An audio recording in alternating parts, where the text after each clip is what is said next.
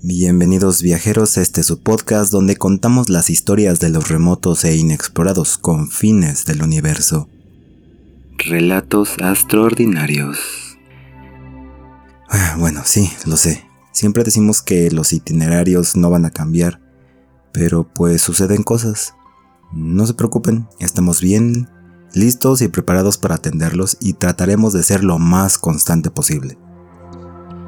Entonces continuemos nuestro trayecto a través de las vías galácticas descubriendo lo que se encuentra en este enorme territorio inexplorado, construyendo relatos extraordinarios, realizando muchísimas preguntas y ofreciendo una gama de posibles soluciones. Entremos entonces en este espacio al que llamaremos mundos paralelos. Para comenzar, debemos recordar qué es física viene de la palabra del griego antiguo física, la cual significa ciencia natural de los componentes del universo, y es en la antigua Grecia donde inicia nuestro viaje. En una tibia tarde de verano, en el año 600 a.C., terminaron de comprar sus cosas en el mercado local o ágora. Mm. Luego ven el cielo nocturno y ahí notan que unas estrellas parecen moverse y los nombran planetas o errantes. bueno, después de este guiño, solo debemos recordar que estamos hechos de partículas que existen desde que comenzó el universo. Estos átomos viajaron miles de millones de años a través del tiempo y el espacio para crear moléculas, juntarlas y hacer creaciones completas. A veces el tiempo, que es independiente de las cosas dado que mientras que las cosas cambian, el tiempo no cambia, nos muestra que la realidad supera las expectativas y que aquello que en un principio parecía imposible se convierte en una realidad que algunos podríamos llamar cotidiana. La vida cotidiana se encadena a los sentidos. Con ellos aprendimos a percibir y a modificar nuestro entorno, construyendo teorías para entender el funcionamiento del universo y estas teorías se hacen para mostrarnos porciones vacías, ocultas en nuestros sentidos. ¿Qué es lo cotidiano?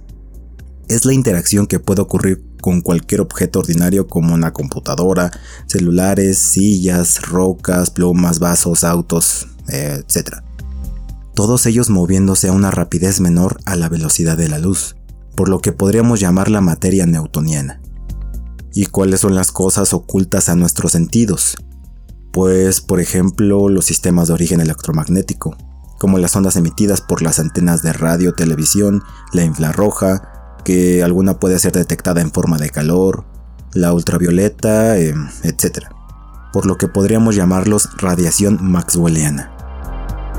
Entendiendo estos dos tipos de percepción de la materia, podemos saber que están compuestas de elementos fundamentales e indivisibles, que dependiendo en la forma que lo observemos se manifiestan ya sea en forma de ondas o en forma de partículas.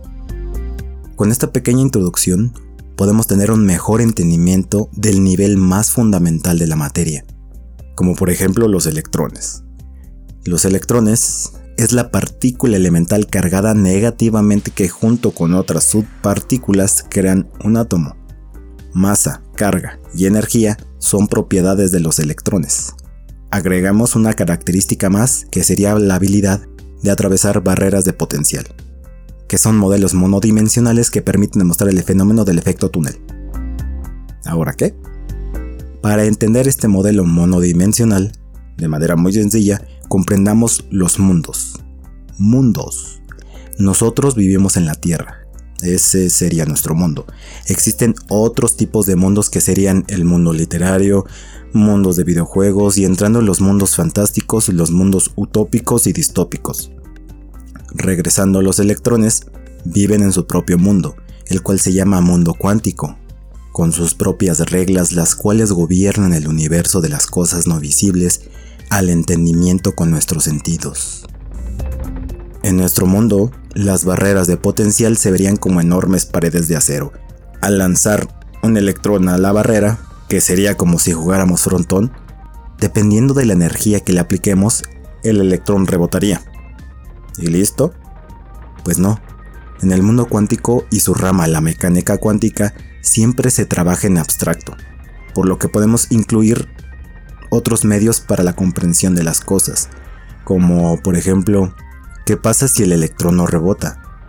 pues atravesaría la barrera de potencial y dependiendo de la energía, como dijimos al inicio, podría seguir traspasando las barreras o si se le acaba la energía, salir rebotando. De manera aún más sencilla, es como si el electrón entrara en el metro del mundo cuántico. Este metro está lleno de intersecciones y túneles.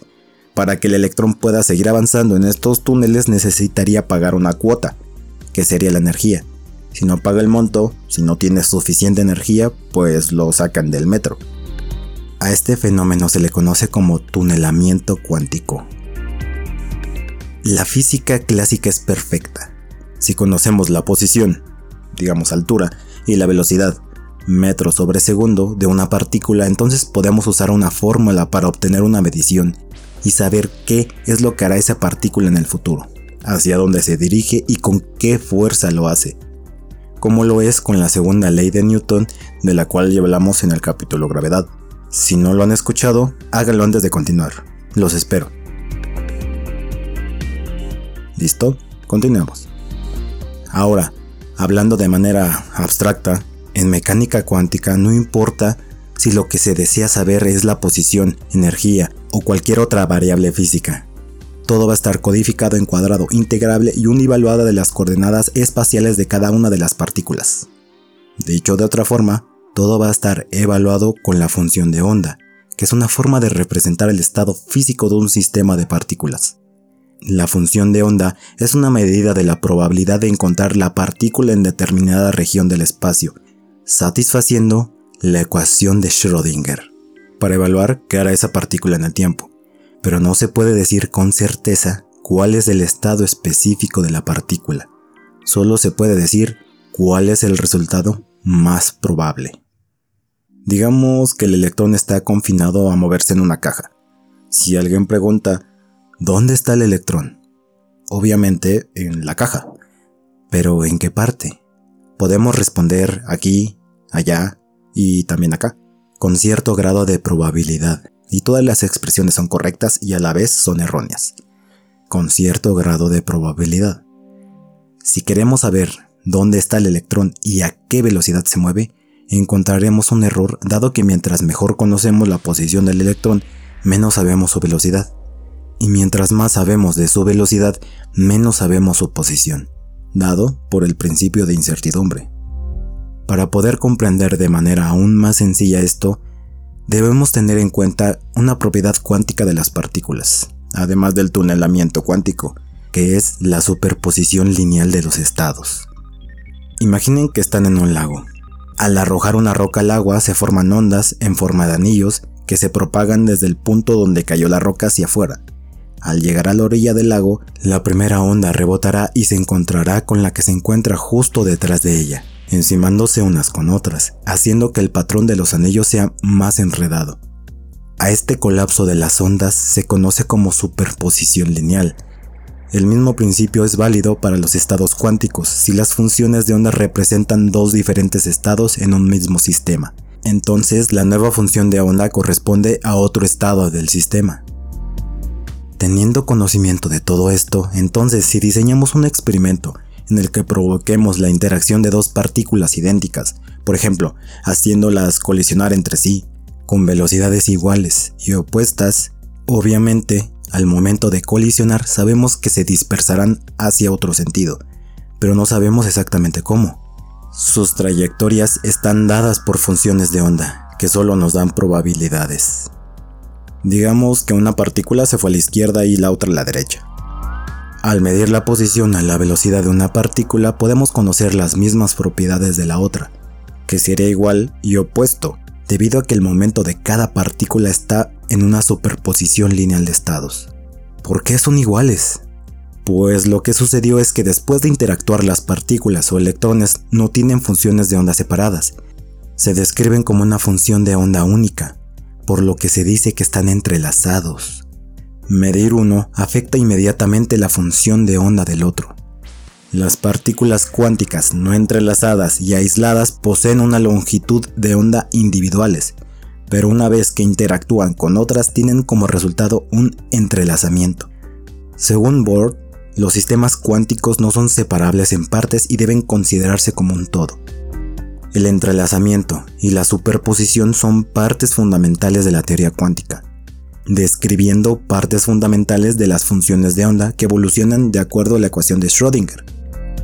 Y mencionando a Schrödinger, en una carta destinada a Einstein, Schrödinger describió un modelo hipotético donde se tiene un gato dentro de una caja.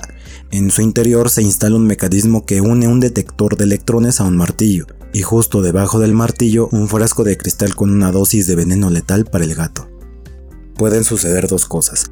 Puede que el detector capte el electrón y active el mecanismo. En ese caso el martillo cae, rompe el frasco y el veneno se expande por el interior de la caja. El gato lo inhala y muere o puede que el electrón tome otro camino y el detector no lo capte, con lo que el mecanismo nunca se activará y el frasco nunca se romperá, y el gato seguirá vivo. Entonces hay un 50% de probabilidades que suceda una cosa o la otra.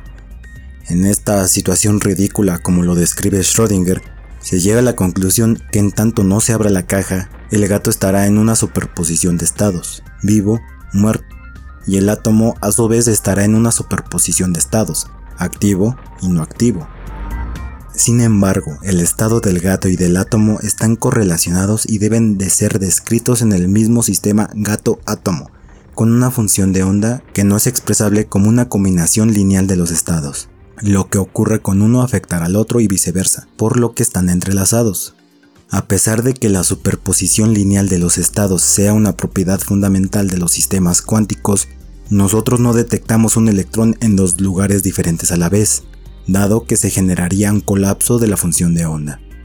En nuestro mundo no vemos la superposición de los estados de un electrón porque estos colapsan a la vez que intentamos detectarlos. Recuerden que estamos hechos de electrones y átomos que obedecen las leyes del mundo cuántico, así que también somos mecánicamente cuánticos. Si estuviéramos presentes en el estado ficticio del supuesto de Schrödinger, cuando abramos la caja, no hay colapso de la función de onda, solo nos entrelazaremos con el estado del todo dentro de la caja, lo que quiere decir que vemos al gato vivo y vemos también al gato muerto. ¿Cómo es esto posible? Es aquí cuando entra lo interesante.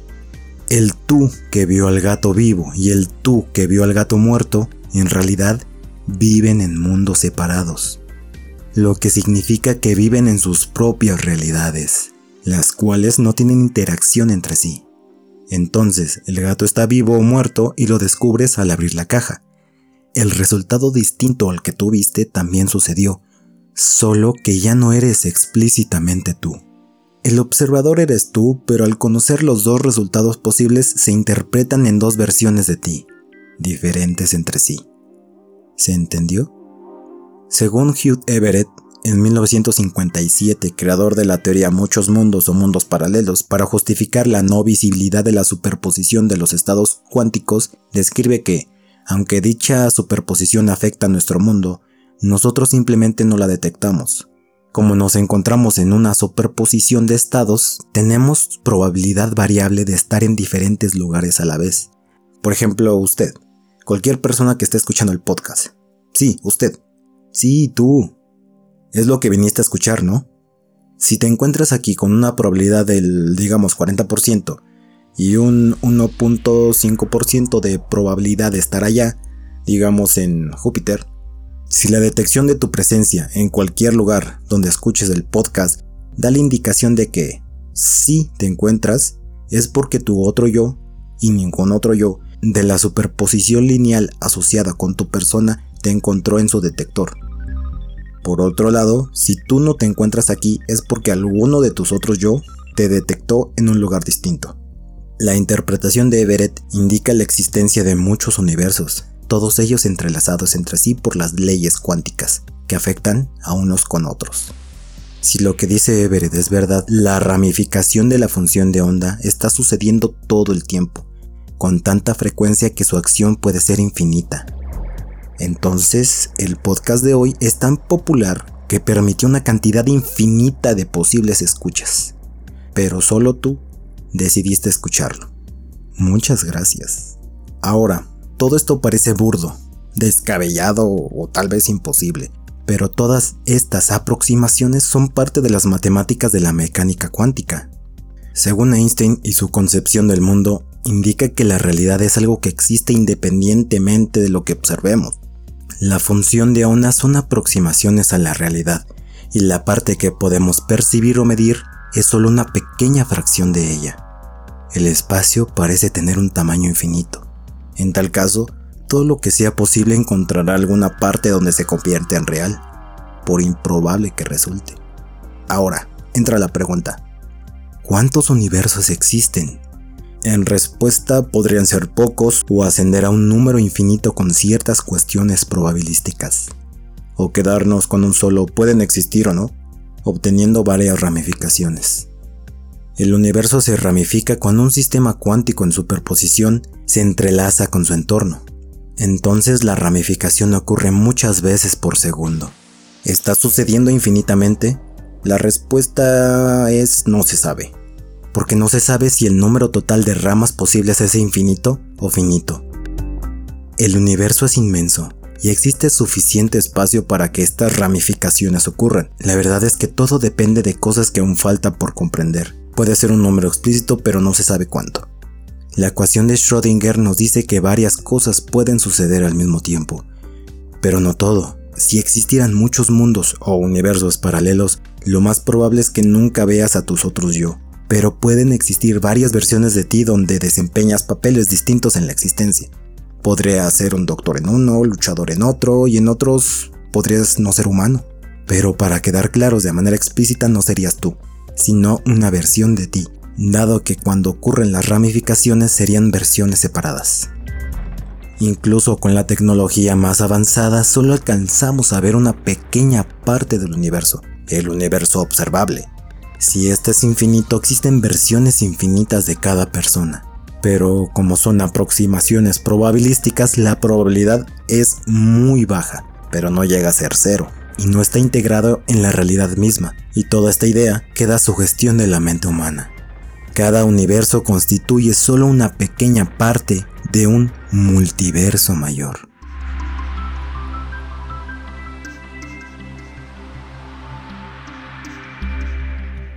Bueno viajeros, tomemos una escala de descanso. Estén pendientes en nuestras redes sociales para acompañarnos en los futuros viajes del canal. No se olviden de mirar a las estrellas y platicarnos su relato.